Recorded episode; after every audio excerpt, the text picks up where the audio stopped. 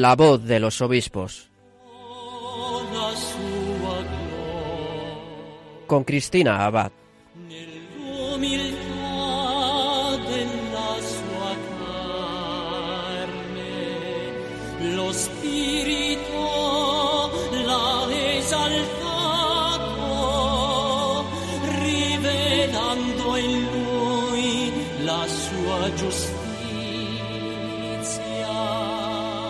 Buenas noches, queridos oyentes de Radio María. Un cariñoso saludo de Cristina Abad en este nuevo programa de La Voz de los Obispos.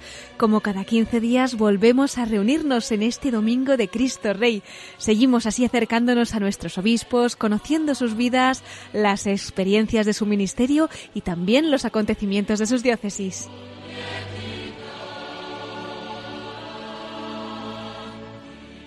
Acontecimientos como el que tendremos en algo más de un mes en Santiago de Compostela, porque el 31 de diciembre se inaugurará el Año Santo Jubilar Compostelano de 2021. Será con esa apertura de la Puerta Santa y sin duda una ocasión de gracia para toda la Iglesia, no solo para la española, ¿verdad? Porque como sabemos, peregrinos de todo el mundo acuden a Santiago de Compostela cada año para realizar el Camino de Santiago, para venerar al Santo Apóstol incluso en condiciones como la que estamos viviendo este año en medio de una pandemia. Además, para el próximo agosto se espera celebrar el Encuentro Europeo de Jóvenes en Santiago de Compostela. De hecho, este ha sido uno de los temas que han tratado los obispos españoles en la asamblea plenaria que concluyó el viernes de la Conferencia Episcopal Española. Bueno, pues para ir preparando sobre todo nuestros corazones para celebrar ya muy pronto este año santo, esta noche tenemos el privilegio de tener con nosotros nada más y nada menos que al arzobispo de Santiago de Compostela, a Monseñor Julián Barrio, quien mejor que él para informarnos de cómo están preparando este año santo y que a través de estas ondas podamos también nosotros peregrinar a esta archidiócesis que custodia la tumba del patrón de España, del apóstol Santiago. En unos minutos nos contará todos los detalles don Julián Barrio. No se lo pierdan. En nuestra sección de Episcoflases, nuestro colaborador Miquel Bordas nos informará de más noticias y mensajes de nuestros obispos y concluiremos nuestro programa desde el corazón de María. Nos hablará nuevamente don Julián Barrio, arzobispo de Santiago de Compostela, para compartir con nosotros en esta sección su devoción a la Virgen. Bueno, pues vamos a pedir también nosotros a la Virgen María que nos acompañe en este programa y de su mano comenzamos en esta noche de Cristo Rey la voz de los obispos.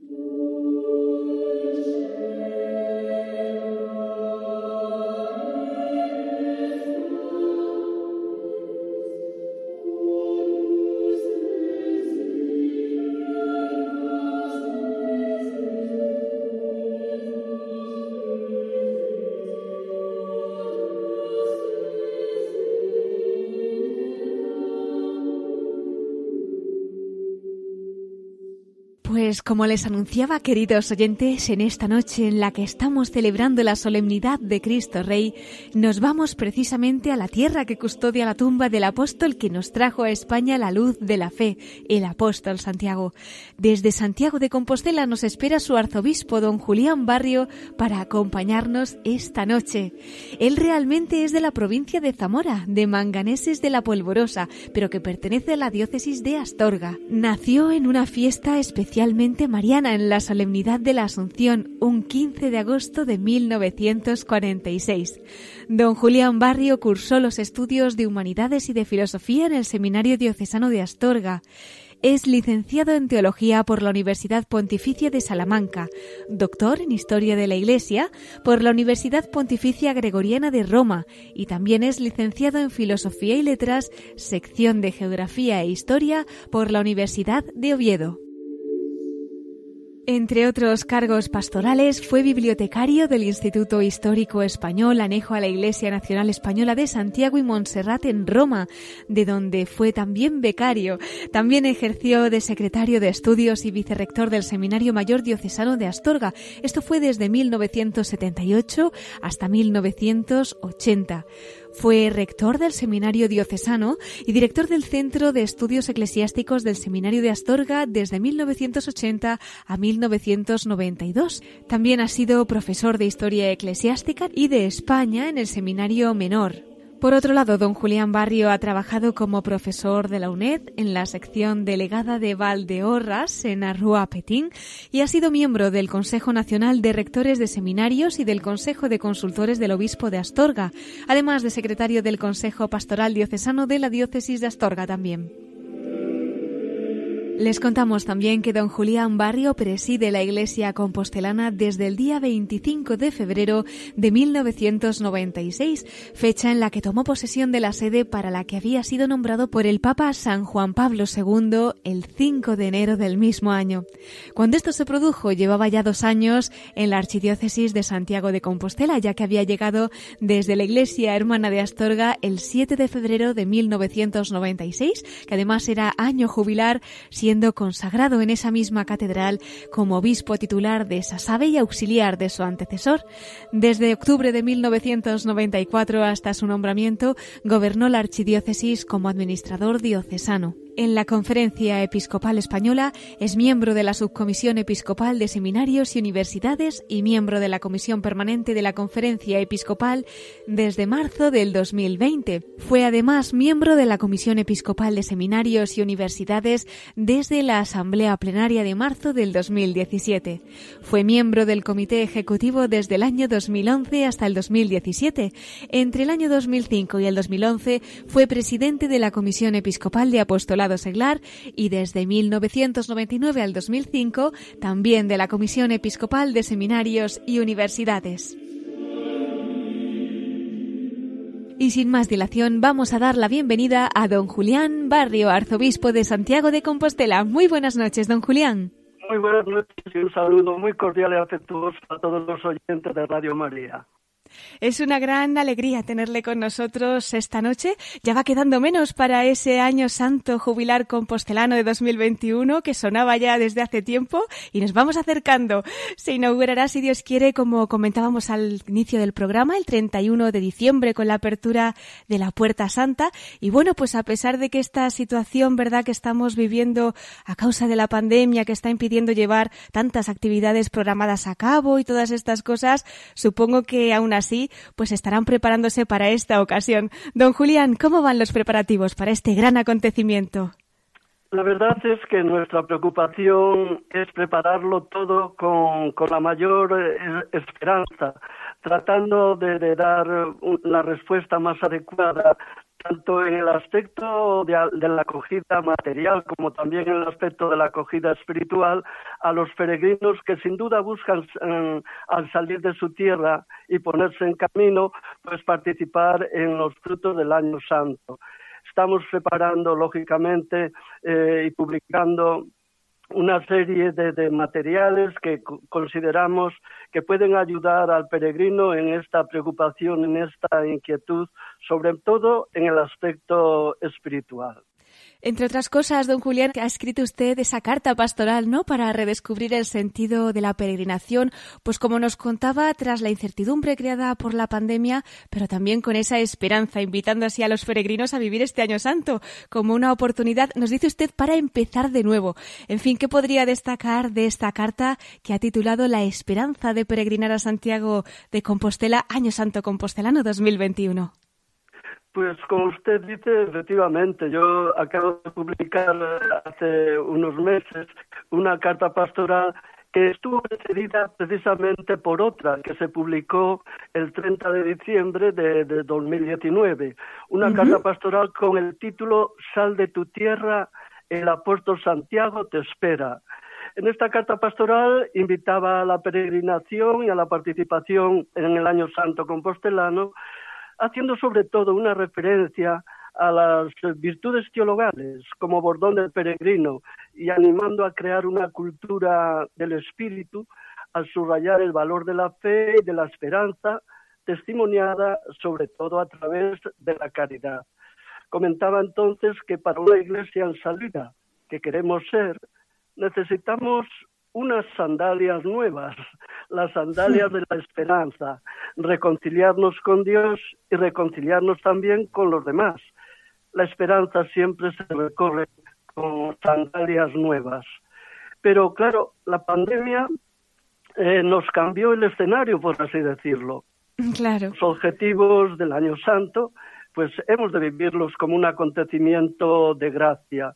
Fue entonces cuando publiqué esta nueva carta pastoral a la cual ha, hecho usted referencia, con el título de La esperanza de peregrinar a Santiago, en medio de una sociedad que, bueno, pues eh, sufre. Hacía referencia yo eh, a las palabras del salmista, las lágrimas son nuestro pan día y noche y muchos nos preguntan, ¿dónde está tu Dios? En medio de todo esto, yo creo que en la carta a los subrayos no debe turbarse nuestro corazón y hemos de creer y confiar en Dios en nuestro peregrinar. Yo considero que no debemos posponer o suprimir lo que en providencia hemos de celebrar y estamos llamados a transformar eh, la realidad haciéndonos ecos de aquellas palabras del Apocalipsis. No temas, yo soy el primero y el último, el viviente. Mira, hago nuevas todas las cosas. Yo hacía referencia a este pasaje del Apocalipsis, sobre todo en una situación en la que estamos posponiendo actos, que los estamos suprimiendo, y, yo creo que eh, en este momento, más que nunca, nosotros tenemos que tratar de ver con los ojos de Dios, sabiendo que a los que aman a Dios, eh, como dice Pablo, todo les sirve para su bien. Tenemos que tratar de fortalecer las raíces como algo plantado al borde de la acequia. Tenemos que tratar de creer para percibir en la oscuridad del dolor la luz del resucitado. Y tenemos que tratar de amar conscientes de que la fe cristiana habla con las manos, porque la fe cristiana siempre ha de actuar a través de la caridad. Y es lo que nos tiene que llevar, sobre todo en este año santo, a sembrar las semillas del reino y a construir la cultura del bien común.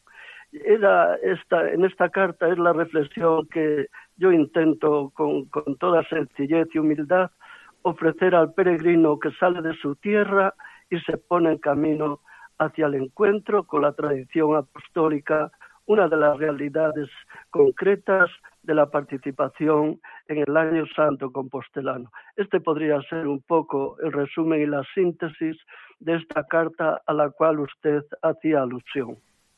Bueno, y además si alguno de nuestros oyentes está ya quedando con ganas de leerla y profundizar un poquito, pues en esta carta que como usted nos está diciendo nos trae ese mensaje de esperanza tan providencial para estos tiempos, pues también les comentamos que pueden acceder a ella libremente a través de Internet. E incluso, don Julián, si alguno de nuestros futuros peregrinos o peregrinos en potencia está un poco perdido o quiere reflexionar y prepararse realmente interiormente, ¿no? Para esta peregrinación, han hecho hasta una guía espiritual de la peregrinación a Santiago, ¿no? Un libro de referencia para estos peregrinos, en fin, ¿qué nos puede comentar?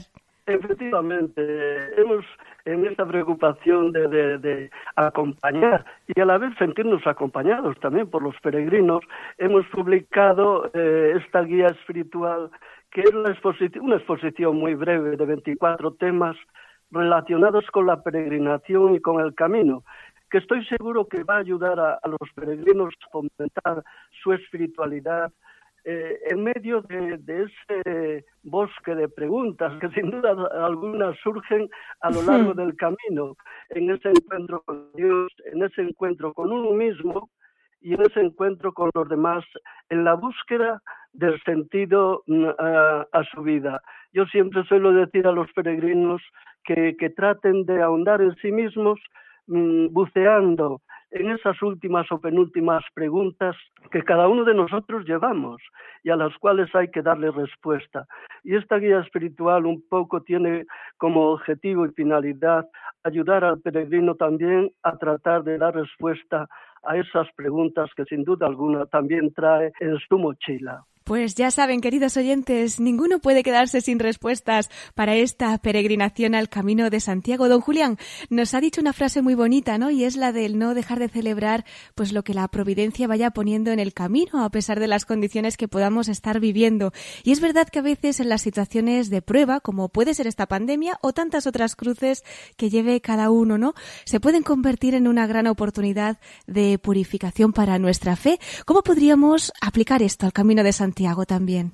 Pues mire, yo considero que, nuestra fe debe permanecer serena en ese sí de Dios que constantemente nos hace.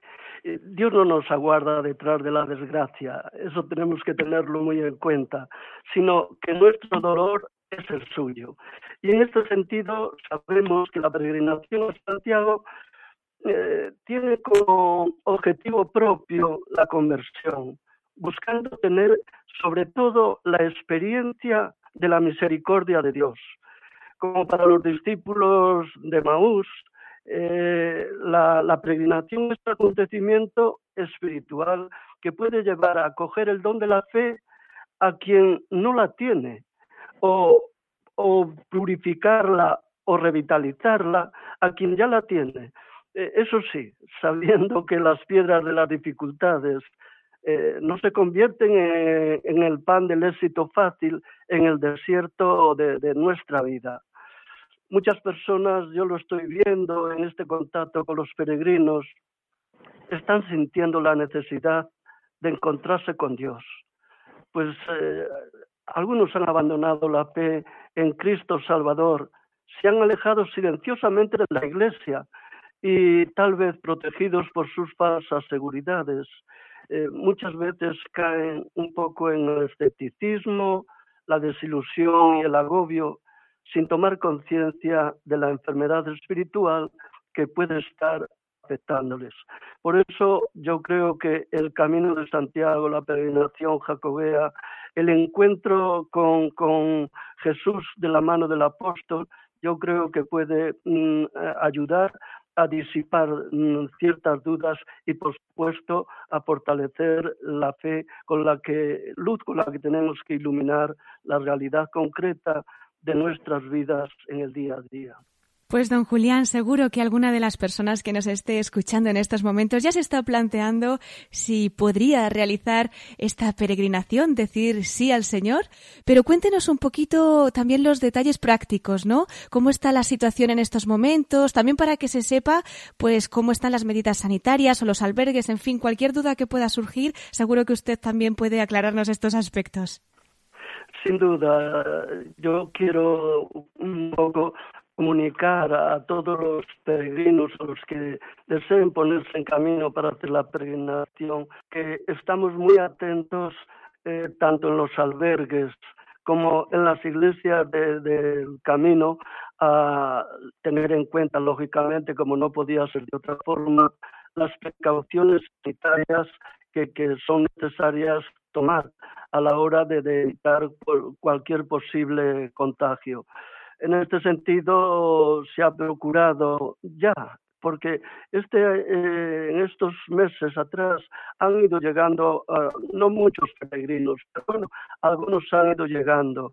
Y en este sentido, pues ya hemos tratado de mantener todas las preocupaciones y, lógicamente, en la celebración del Año Santo, por así decirlo, con mayor motivo, pues trataremos de cuidar todas las normativas sanitarias, de forma que eh, los peregrinos pues puedan tener, por así decirlo, esa tranquilidad de que en la medida de lo posible pues van a estar al resguardo, diríamos, de lo que está suponiendo esta pandemia, que como yo suelo decir con lenguaje de nuestros jóvenes, nos ha descolocado a todos.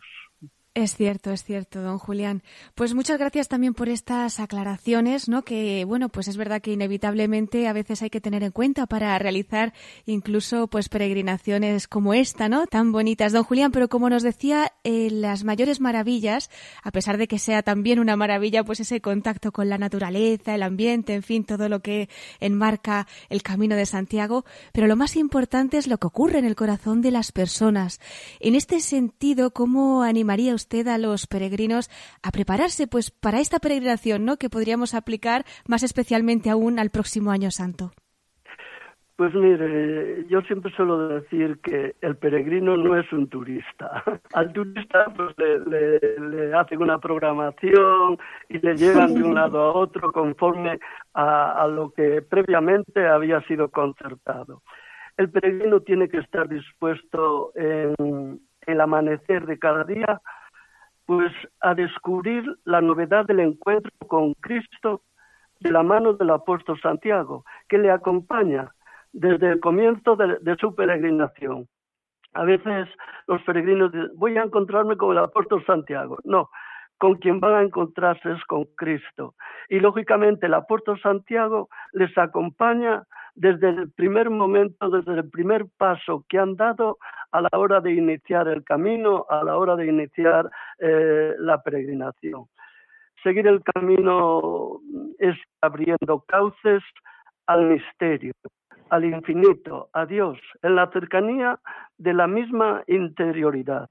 Eh, realmente hemos de tener bien en cuenta que hemos de buscar encontrarnos con nosotros mismos. A veces pensamos que, tenemos que, buscar muchas cosas fuera de nosotros y olvidamos que a donde tenemos que llegar es a nosotros mismos. Y esto el peregrino, yo creo, hablo por la experiencia, que sin duda alguna yo he vivido con los peregrinos, esto lo tienen eh, muy claro. El gran descubrimiento del peregrino es tomar conciencia que en la historia de cada jornada se percibe aquello que, decía San Agustín en relación a su conversión y a la acción de Dios en él. No te hubiera yo encontrado si tú no me hubieras buscado primero. Y esta es una experiencia que eh, a los peregrinos les llena de gozo, les llena de alegría y, contribuye a dar sentido a su vida. Para mí esto es fundamental a la hora de eh, ponerse en camino aquellas personas que, eh, bueno, pues lo están haciendo ya, pero sobre todo en el año santo, piensan hacer el camino de Santiago y participando en el año santo compostelano. Además, don Julián, usted nos dice que habla desde la experiencia, que ha estado con los peregrinos, pero vamos a recordar a nuestros oyentes que esto no es desde hace un año, dos años, usted lleva más de 24 años pastoreando la archidiócesis compostelana, por lo tanto ha vivido muchísimas cosas, incluso la visita de Benedicto XVI, ¿no?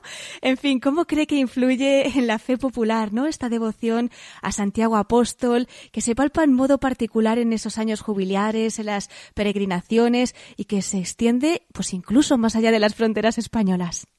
Sí, como usted dice ciertamente hoy, podemos decir que la peregrinación a Santiago se ha hecho una peregrinación cósmica, que de todos los continentes, eh, pocos o muchos de algunos continentes, pero de todos los continentes estamos teniendo esa presencia de peregrinos a Santiago de Compostela. Claro, Fíjese, Dante ya decía en su momento que la más maravillosa peregrinación que un cristiano haya podido hacer antes de su muerte es la peregrinación a Santiago de Compostela. Vaya. es verdad que Dante eh, escribió y dijo esto en un momento en que no era fácil peregrinar, por supuesto, a, Tierra Santa. Pero en todo caso, Roma, Santiago y Jerusalén son tres referencias de esta peregrinación que estamos viendo que concita las voluntades de tantos y tantos peregrinos. Eh, la devoción al apóstol Santiago, amigo del Señor, y, lógicamente mártir temprano, porque fue el primero de los apóstoles en derramar su sangre, yo creo que nos ofrece un hermoso testimonio a la hora de afrontar el compromiso evangelizador que tenemos encomendado sobre todo en estos momentos del que tanto nos habla el Papa Francisco en esa eh, hermosa imagen de la Iglesia en salida.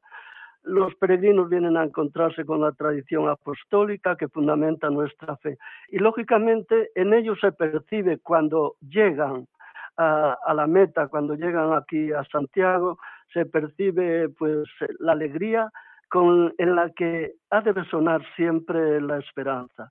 Eh, el pórtico de la gloria, sin duda alguna, pues es ese ejemplo, diríamos, esa visión eh, que, que, alienta al peregrino reflejándole lo que es la Jerusalén celeste en la cual estamos llamados, sin duda alguna, a participar. Esta es un poco la dinámica que yo entiendo, dinámica espiritual, que yo entiendo que debe vivir el peregrino que se acerca a, a la tumba del apóstol Santiago. Don Julián, y precisamente por toda esta historia que conlleva y estos aspectos tan interesantísimos, ¿no? Que nos ha recordado usted, creo que también, pues, conlleva una gran responsabilidad. Y en estos tiempos nada fáciles, ¿no? En los que parece que, que la fe, pues, concretamente incluso en nuestro país, está especialmente probada en tantos lugares, en tantas familias.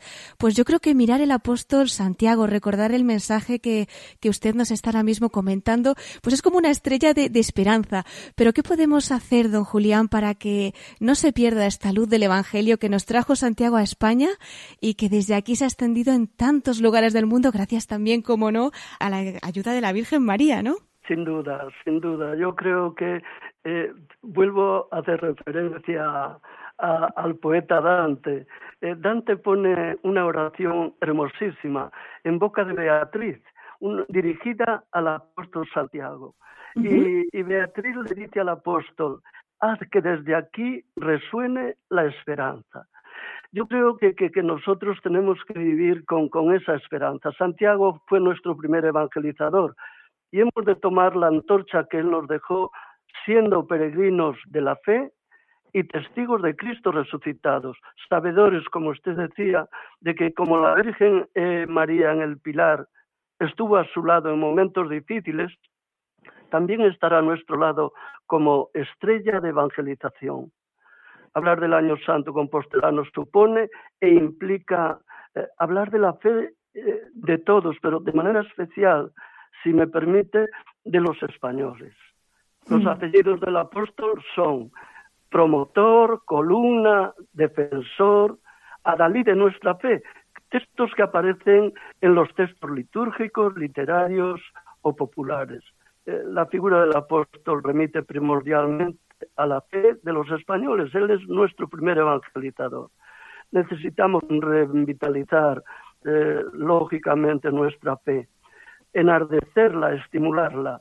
Podría decirse que quizás en estos momentos no fáciles y duros que estamos eh, viviendo, si queremos que el hoy de los, de los cristianos españoles se acerque eh, o se ajuste mejor al hoy de Dios, precisamos el ardor y el coraje de una nueva evangelización, algo que sacuda fuertemente nuestro sopor y que yo creo que sin duda alguna eh, lo podemos lo podemos hacer con, con, la gracia del Señor y con las gracias de este año jubilar compostelano. Seguro que sí, seguro que sí. Contamos además con esa estrella, la mejor estrella que usted nos ha recordado, la Virgen María. Don Julián, también nosotros aquí en su radio, en la radio de la Virgen, pues queremos continuar esa obra evangelizadora, aportar nuestro granito de arena al mundo entero. Nunca se sabe a los rincones que la Virgen quiere llevar la palabra de Dios. Por eso también quería pedirle un mensaje especial para nuestros oyentes, voluntarios, trabajadores de Radio María y que podamos de alguna manera pues continuar esta misión de evangelización que en su día sembró Santiago Apóstol y que hoy en día pues queremos seguir extendiendo todavía tantos lugares que falta por llegar este mensaje que bueno pues que con la ayuda de la Virgen queremos conquistar. Pues eh, es un mensaje por mi parte muy sencillo pero muy sentido. Agradecerles todo lo que están haciendo, acompañando espiritualmente a tantas personas y a la vez dejándose también acompañar por ellas en el camino de esa peregrinación de todos y cada uno de nosotros a la ciudadanía de los santos con una espiritualidad misionera. Esto es lo que percibo, esto es lo que refiero y esto es, por supuesto, lo que agradezco profundamente por mi parte. Pues muchísimas gracias, don Julián, por esas palabras. Nos acogemos a sus oraciones para poder continuar esta misión. Y bueno, le agradecemos especialmente todo lo que nos ha avanzado, lo que nos ha contado de cara a ese año santo que ya está por llegar, que vamos a rezar muchísimo por los frutos también, pues de este año tan, tan especial. No le quería despedir, don Julián. Quería invitarle también a la sección tan especial que tenemos al final de nuestro programa, que se llama La voz de los obispos desde el corazón de María y es precisamente pues para que ustedes nos acerquen un poquito más a la devoción mariana y al corazón de la Virgen. Nos esperan unos minutos y volvemos con usted. Con mucho gusto, encantado.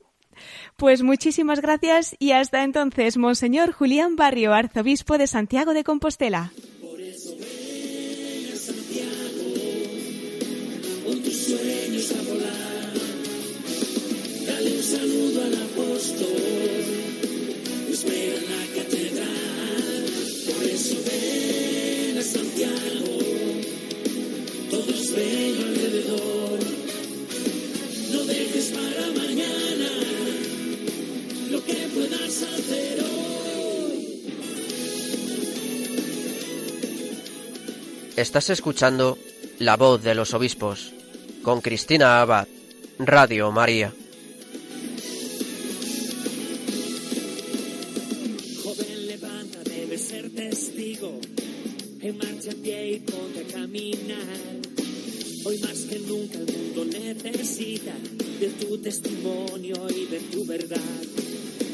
Es simplemente un viaje, un camino, algo más fuerte que con fe lo hallarás. Y todo aquel que llega a su destino, su alma gozará de paz. Por eso ven a Santiago, con tus sueños a volar Dale un saludo al apóstol que espera en la catedral. Por eso ven a Santiago, bello alrededor.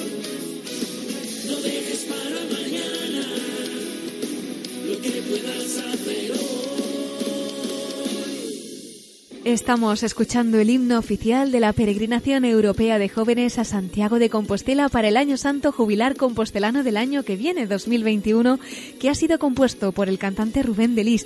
Precisamente eh, de este Año Santo Compostelano nos ha hablado el arzobispo de Santiago de Compostela, don Julián Barrio, en esa primera parte de nuestro programa, concretamente en la entrevista que nos ha concedido para la voz de los obispos. Bueno, si alguno de ustedes acaba de incorporarse, no ha podido escuchar a don Julián Barrio, pues ya sabe que lo puede hacer también a través de nuestro podcast, que ya estará esta semana colgado en nuestra página web en radiomaria.es y allí están también pues todos nuestros programas. No obstante, todavía están a tiempo de escuchar a don Julián Barrio al final del programa, ya que también esperamos que nos hable desde el corazón de María. Pero antes tenemos todavía más noticias y mensajes de nuestros obispos que compartir esta noche con ustedes, así que vamos a dar paso a nuestros episcopos Flases con Miquel Bordas.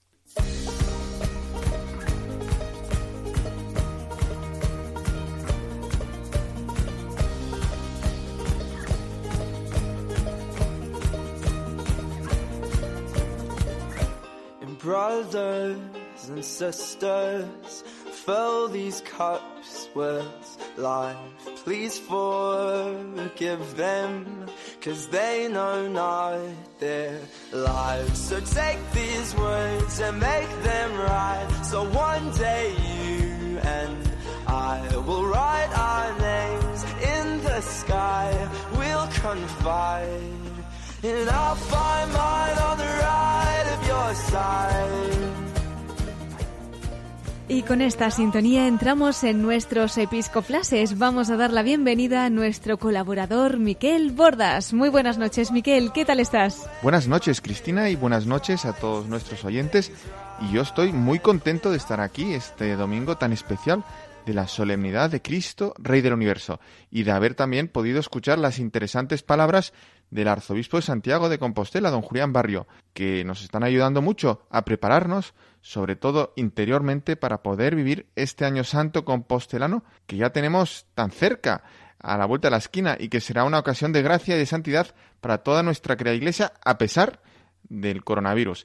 Yo estoy con ganas también de escuchar eh, esta parte final desde el corazón de María, el testimonio mariano de don Julián Barrio.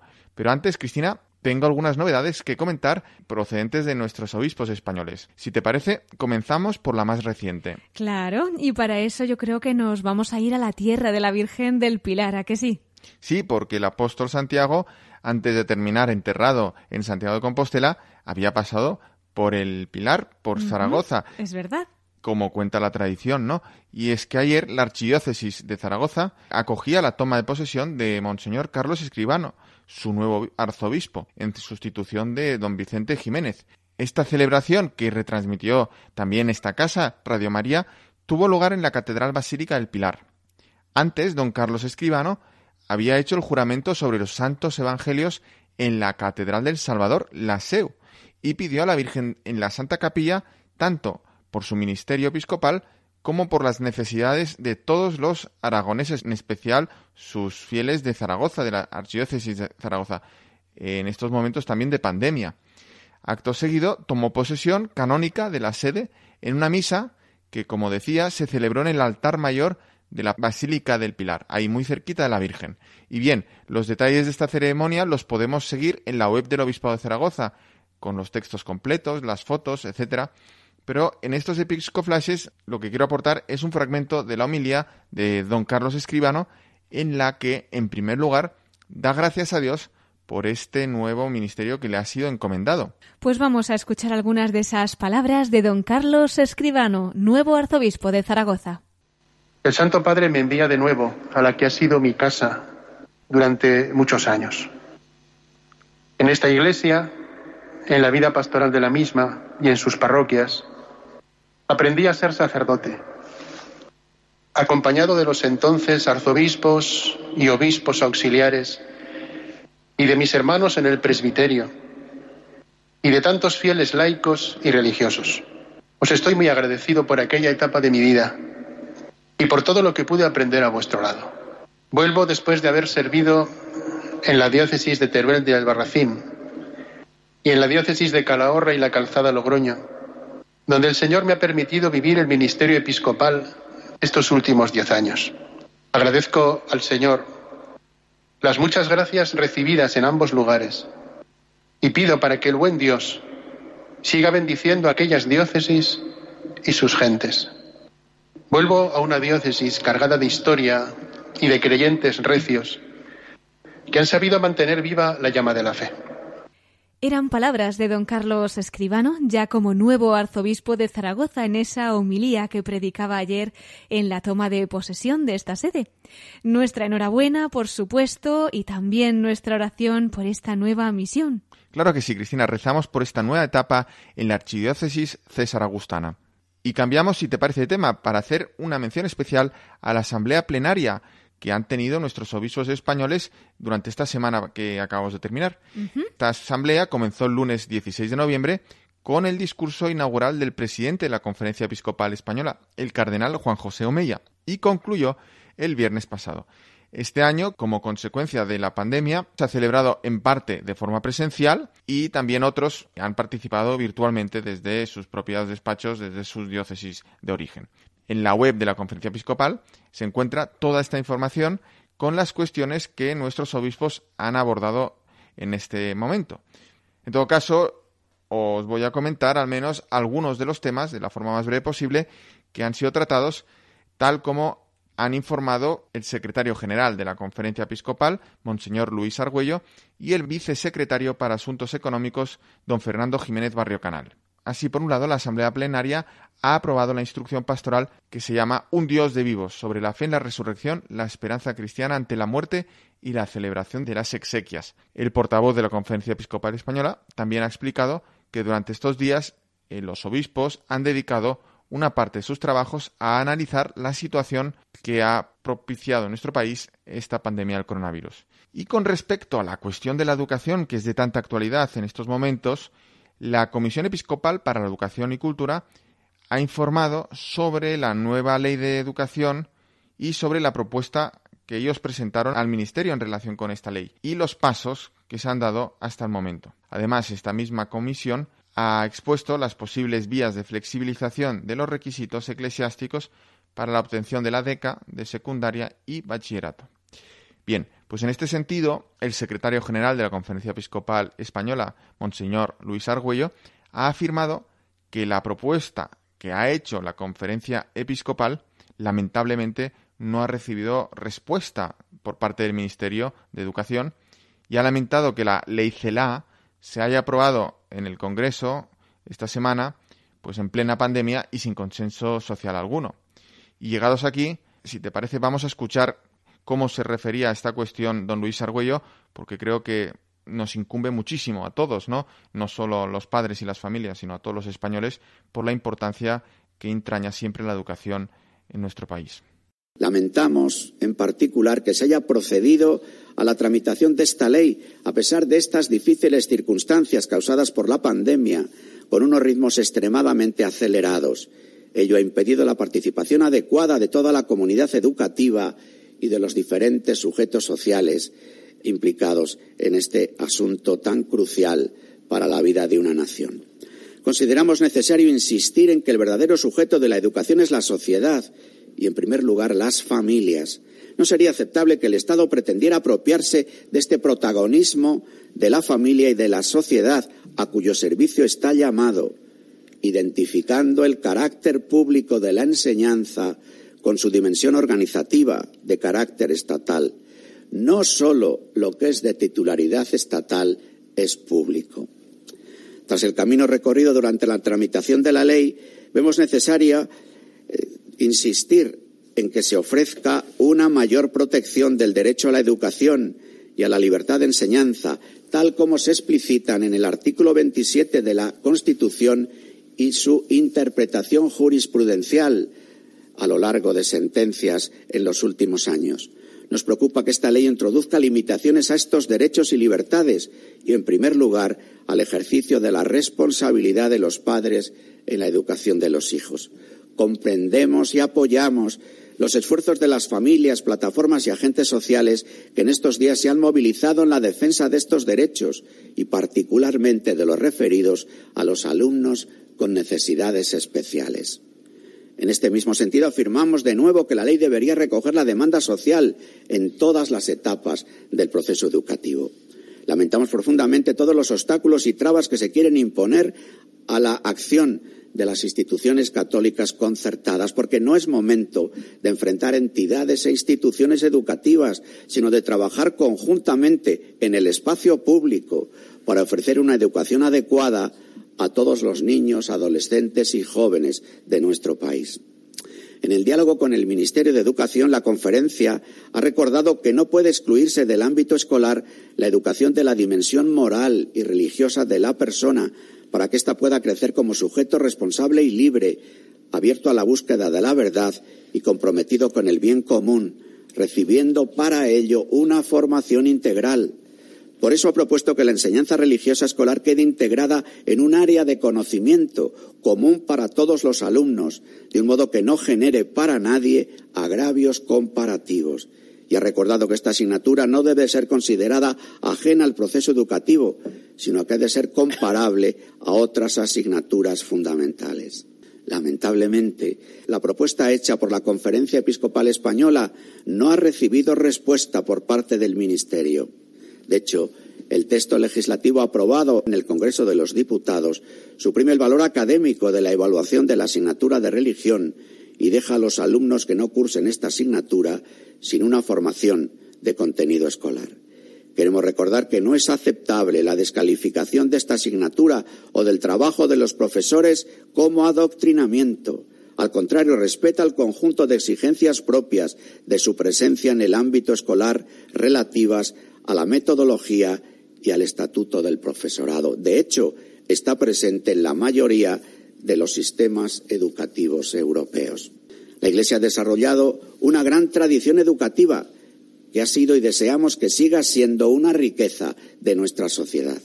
Más allá del debate sobre una ley concreta, es consciente de la necesidad de seguir defendiendo la inclusión escolar y educativa de la enseñanza religiosa escolar como integrante del ámbito de una necesaria educación moral y como pueblo de Dios en todos sus miembros seguirá trabajando para hacer posible el crecimiento, la libertad y la pluralidad de la propuesta educativa para servir así al bien de los alumnos, las familias y toda la sociedad. Pues así hacía alusión don Luis Argüello, secretario general de la Conferencia Episcopal Española, al tema de la educación, según lo que han abordado los obispos en esa asamblea plenaria que concluyó el viernes y de la que, Miquel, nos estás muy bien informando de los principales temas que han tratado. Y para terminar, si me permites, entro ya en la sección de la perla rescatada. En una noche como esta, en la que estamos celebrando la solemnidad de Cristo Rey, yo también he querido rescatar algo sobre cómo resonó inicialmente en nuestros prelados la instalación de esta fiesta hace 95 años.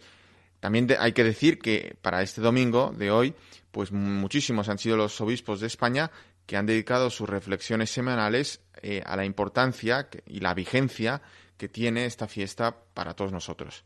Pues bien, como muchos de nuestros oyentes sabrán, Pío XI publicó hace ya 95 años la encíclica Quas Primas, mediante la cual instituía la fiesta de Cristo Rey.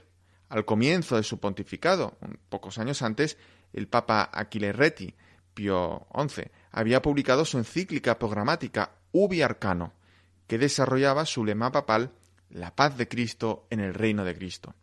Lo que quizás menos sabido es que esta fiesta dedicada a Cristo Rey había sido insistentemente pedida desde hacía años. Ya en 1922, con ocasión del Congreso Eucarístico Internacional de Roma, 69 cardenales se adhirieron a una súplica en este sentido. Más tarde se renovaría la petición y 340 cardenales, arzobispos, obispos y superiores generales expresaron su voto favorable a que se estableciera una celebración en la que, y cito, se proclamen solemnemente los derechos soberanos de la persona real de Jesucristo, que vive en la Eucaristía y reina con su sagrado corazón sobre las sociedades. Fin de la cita. Esta moción la apoyaban 200 órdenes religiosas, 12 universidades católicas y centenares de miles de fieles. Era, pues, un sentir muy generalizado en la Iglesia en aquel tiempo. Asimismo, en abril de 1925, los metropolitanos españoles exhortaban a los obispos de las diócesis sufragáneas que no lo hubiesen hecho a que suscribieran preces para pedir al Santo Padre el establecimiento en toda la Iglesia de la festividad de Jesucristo Rey universal de las naciones. Todos los prelados de aquel tiempo de España lo hicieron, lo cual es muy significativo. A finales de octubre de aquel año, una carta del cardenal Vico, prefecto de la Sagrada Congregación de Ritos, comunicaba que el último día del año debía renovarse en todo el mundo la consagración del género humano al Sagrado Corazón que ya había realizado el 13 en 1899 y que sabemos que se renovaba todos los años en la fiesta del Sagrado Corazón en el mes de junio. La fórmula que debía leerse era la misma de León XIII que se puede encontrar en la encíclica Annum Sacrum, con un pequeño añadido para pedir por la conversión de los musulmanes. El cardenal Vico anunciaba además un documento pontificio próximo a salir en la que se darían otras instrucciones sobre la forma y las condiciones en que se iba a renovar la consagración del mundo al Sagrado Corazón de Jesús.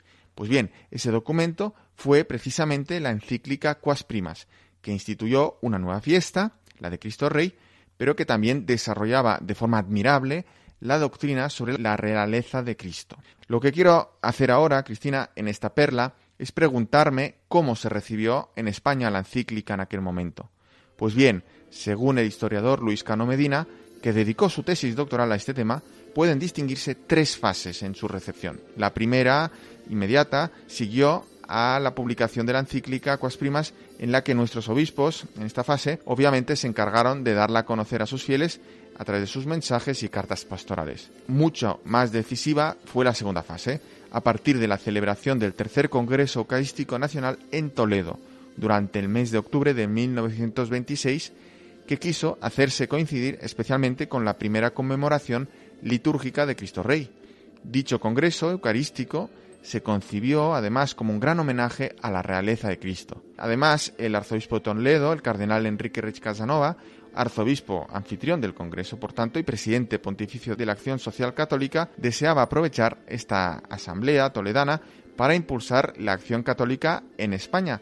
Por ello, con ocasión de dicho Congreso, el cardenal Rech publicó un largo documento titulado como principios y bases de la reorganización de la acción católica española. En este documento se afirmaba que el fin de la acción católica era la restauración del reinado social de Jesucristo, nuestro Rey y Señor, por medio del apostolado seglar.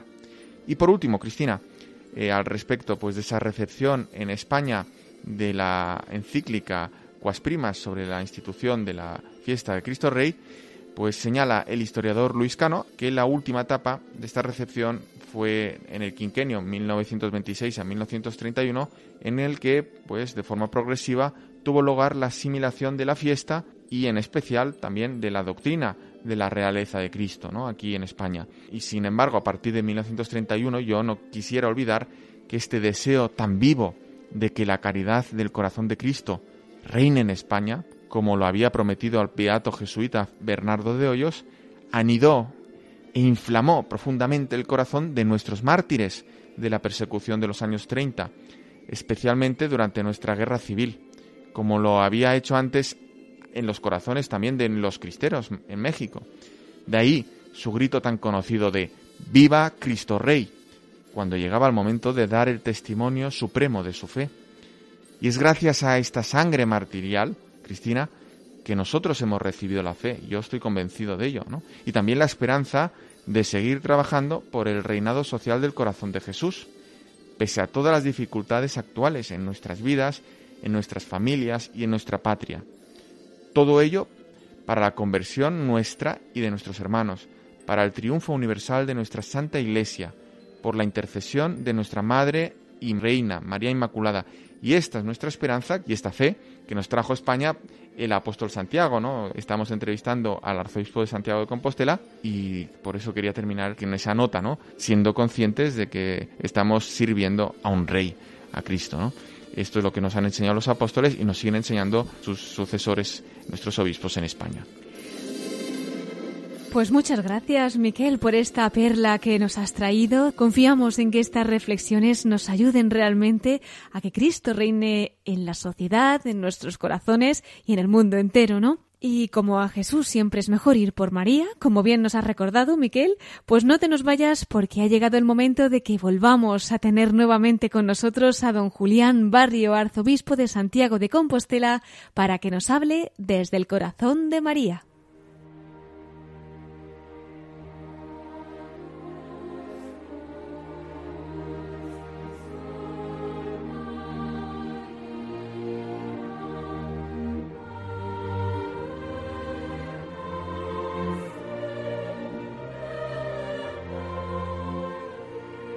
Y entramos ya en nuestra sección de la voz de los obispos desde el corazón de María. Hemos tenido en la primera parte de nuestro programa al arzobispo de Santiago de Compostela, Monseñor Julián Barrio.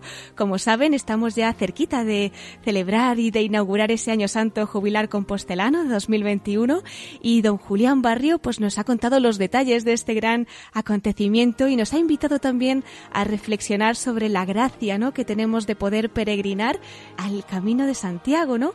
Ahora tenemos también la oportunidad de que nos hable desde el corazón de María. Muy buenas noches nuevamente, don Julián. Muy buenas noches.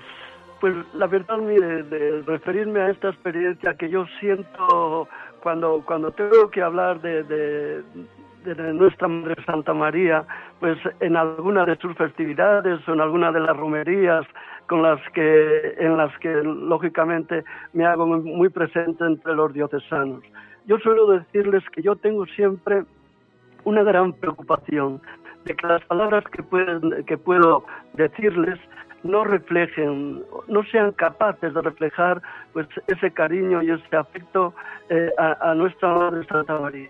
Es verdad que eh, una madre cuando eh, su hijo le habla no, se, no hace tanto o, no se preocupa tanto de las palabras que le dice, pero en todo caso, para mí no deja de ser una preocupación el que esas palabras que yo puedo dirigir a los demás haciendo referencia a María, pues reflejen esa presencia viva en cada uno de nosotros, reflejen ese afecto, esa consideración y reflejen esa eh, sensibilidad de ser conscientes de que María es como ese faro que ilumina constantemente la realidad de nuestras vidas en medio de las dificultades lógicas que conlleva pues nuestro peregrinar hacia la casa de Dios nuestro Padre.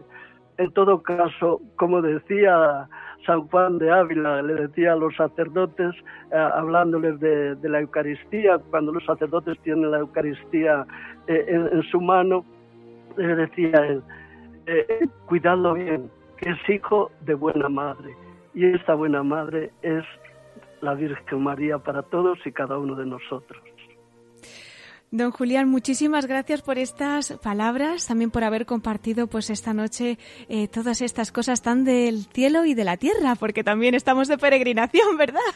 Así es, así es. Caminando con los pies en la tierra, pero mirando siempre hacia lo alto. Esa es la realidad. Eso. Eso es. Pues don Julián, si nos da una bendición para concluir nuestro programa, se lo agradecemos mucho pues con mucho gusto pueden contar con mi bendición y, por supuesto con la oración eh, para que el Señor les siga fortaleciendo y ayudando en esta eh, obra evangelizadora tan hermosa que están realizando. Que Dios les bendiga. Muchísimas gracias por todo, Monseñor Julián Barrio, arzobispo de Santiago de Compostela. Hasta siempre. Muchas gracias.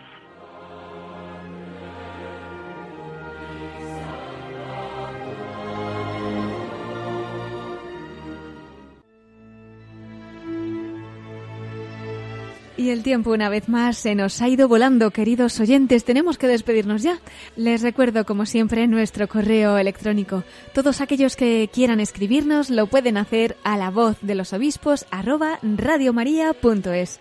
Vamos a agradecer muy especialmente a don Julián Barrio esa entrevista que nos ha concedido para nuestro programa de esta noche, en la que nos ha introducido en esos preparativos del ya tan cercano Año Santo Jubilar Compostelano 2021 y que sin duda será una ocasión de gracia para toda la Iglesia. Miquel Bordas, muchas gracias a ti también por acompañarnos esta noche y por todas esas noticias y episcoflases que nos has traído. A ti, Cristina, muchísimas gracias siempre. Y a todos ustedes, como no, les agradecemos de todo corazón su compañía y también pues la oración por todos nuestros obispos. Les espero ya en 15 días, si Dios quiere, a las 9 de la noche y a las 8 en Canarias. Ahora les dejamos con más noticias en el informativo de Radio María. Se despide Cristina Abad deseándoles una bendecida noche en esta solemnidad de Cristo Rey y deseando que su Sagrado Corazón y el Inmaculado Corazón de María reinen en todos nosotros y en el mundo entero. Hasta dentro dentro de dos semanas en La Voz de los Obispos.